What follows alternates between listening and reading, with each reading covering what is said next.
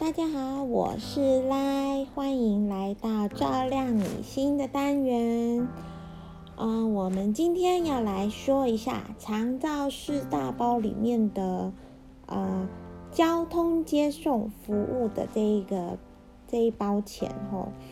在交通接送服务这一包钱很特别哦，在去年一百一十一年之前呢，它都是给长照失能等级第四级以上的失能等级第四级以上的人员做使用的吼。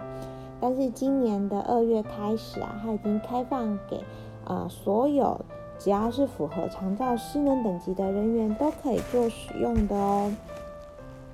那这个长照失能交通接送的部分到底是要做什么用呢？它有跟残障残障证明的富康巴士有什么差别？好，那长照的失能交通接送车呢，它是专门是到呃，医疗院所去做使用的，所以呢，我们的起气点只能是医院或是家里。所以呢，我比如说我今天拉要从家里到台大医院，那我就是预约我的家的地址到台大医院的地址。那回程呢，也是预约从台大医院回到我家的地址。我中间不能说啊，我要去。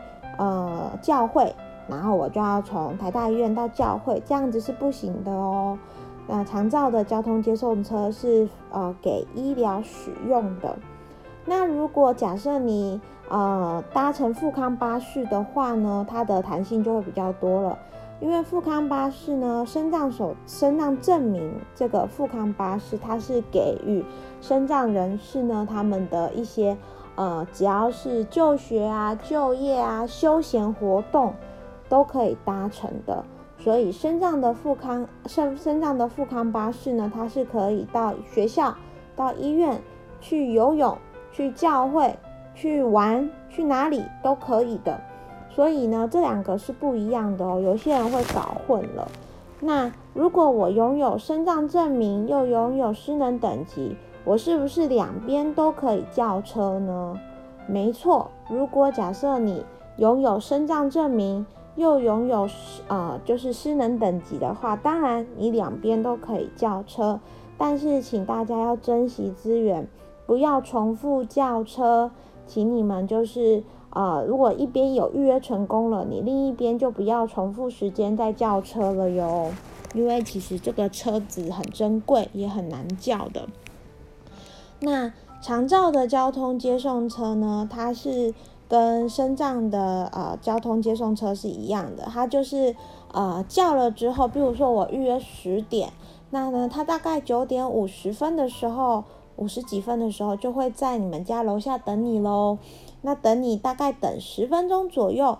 如果呢，你不你没有出现，或是你没有临时呃事先跟他们做取消的动作的话，是会被记点数的哦。所以请大家务必务必叫了交通车之后，请大家一定要准时去搭乘，不要浪费了社会的资源哦。因为你只要叫了一次交通车，别人就少了一次可以叫交通车的机会了。好，那。来在节目里面也也想要呼吁大家一下吼，呃，长照交通车是一个很方便的交通车，没错，它是给长辈或是失能者从家里到医院，或是医院到家里去做搭乘使用的。但是来曾经遇到有一些呃比较偷，就是想要就是偷鸡摸狗的。呃，家属他曾经问来说：“那我家住在呃，我我我呃，我的长辈住在医院旁边的机构里面，然后呃，我要让他去机构，可不可以？那当然是不行啊。可是呢，因为这个长辈他有长照的资格，他也还没有就是注销长照的资格之前，我们不知道说他有没有呃。”有没有就是住，就是他住到机构这件事情呢，是还没有还没有申报出去的吼，所以呃政府的勾机不会这么快，那那个呃有人就会说，那我要叫我要叫我从我家，然后呢我要叫那个呃交通车叫到某某医院，因为反正我就住在某某医院旁边的机构。那我就可以直接就是再推一下路程，我就可以回到机构去了。或者是说我想要去某某医院旁边的百货公司，所以呢，我就叫着呃交通车，然后呢，我就叫，比如说我要到某某医院，但其实我是要去某某医院旁边的百货公司逛街。哎，来真的要呼吁大家，千万千万不要这么做。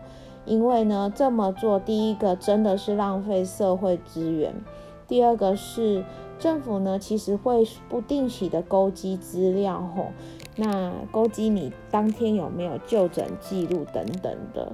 那你如果假设没有就诊记录，可是你却叫了交通接送车去，其实是不太合理的吼。所以呢，如果被发现的话，这样子得不偿失。但是重点还是，大家必须要珍惜这些社会资源，未来才能够使更长久的使用。大家说对不对呢？好了，那今天呢，来的呃交通接送车的服务就讲到这里喽。那如果有什么问题，欢迎写信留言到来的信箱里。谢谢哟，拜拜。